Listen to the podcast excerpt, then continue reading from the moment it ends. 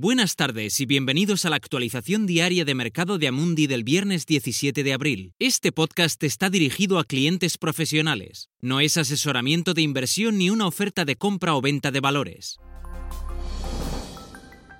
Las bolsas mundiales están de nuevo en modo risk on hoy, a pesar de que el torrente de datos económicos sombríos que se están reportando a raíz de la pandemia parecen no dar respiro. Los mercados subieron en Asia, incluso comunicando China que el PIB cayó un 6,8% en el primer trimestre, la primera caída desde 1976 y por debajo de las expectativas. Los analistas esperan que al menos estén viendo señales de que las economías del continente estén volviendo lentamente a la normalidad. Las ventas minoristas de marzo, que disminuyeron un 15,8%, también fueron peores de lo previsto. Los mercados europeos suben en torno al 2,5%, impulsados por los informes sobre un fármaco para tratar el coronavirus, desarrollado por una compañía biotecnológica estadounidense que ha mostrado algunos resultados positivos en un ensayo clínico. Analistas biotecnológicos instaron a que no hubiera demasiada euforia al ser necesarios ensayos más exhaustivos, la actividad económica de la Unión Europea sigue siendo muy lenta, con las ventas de automóviles de marzo cayendo más de la mitad respecto al año pasado. El presidente de Francia, Emmanuel Macron, renovó los llamamientos a favor de la creación urgente de un fondo de deuda para ayudar a las naciones más pobres del bloque. Anoche vimos nuevas subidas en Wall Street, con el SIP un 0,6% al alza para tocar los 2.800 puntos y grandes tecnológicas avanzando incluso más. Los futuros americanos apuntan más al alza hoy, posiblemente ayudados tanto por las noticias de nuevos ensayos del medicamento como por el enfoque más constructivo del presidente Trump para trabajar con las administraciones estatales.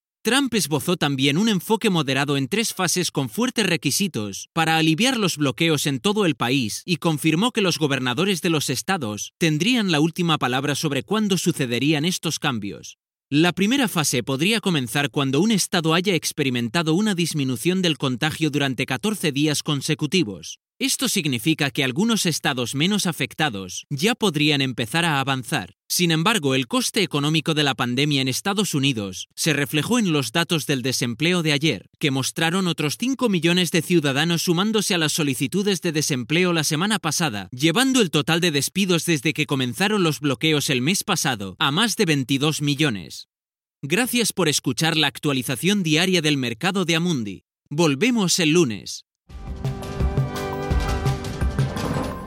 Este material está dirigido únicamente a inversores profesionales, incluidos los intermediarios financieros. No está destinado al público en general. Este material tiene fines informativos únicamente. No es una recomendación, análisis financiero o asesoramiento, y no constituye una solicitud, invitación u oferta de compra o venta de ningún valor o servicio. Documento publicado por Amundi, y salvo que se indique lo contrario, son opiniones de Amundi en la fecha de publicación. Estas opiniones están sujetas a cambios en cualquier momento y sin previo aviso en función de las condiciones del mercado y otras circunstancias, y no se puede garantizar que los países, los mercados o los sectores se comporten tal como se espera. Amundi no acepta ninguna responsabilidad, ya sea directa o indirecta, que pueda surgir del uso de la información contenida en este material. Amundi no se responsabiliza de ninguna decisión o inversión realizada sobre la base de la información contenida en este material.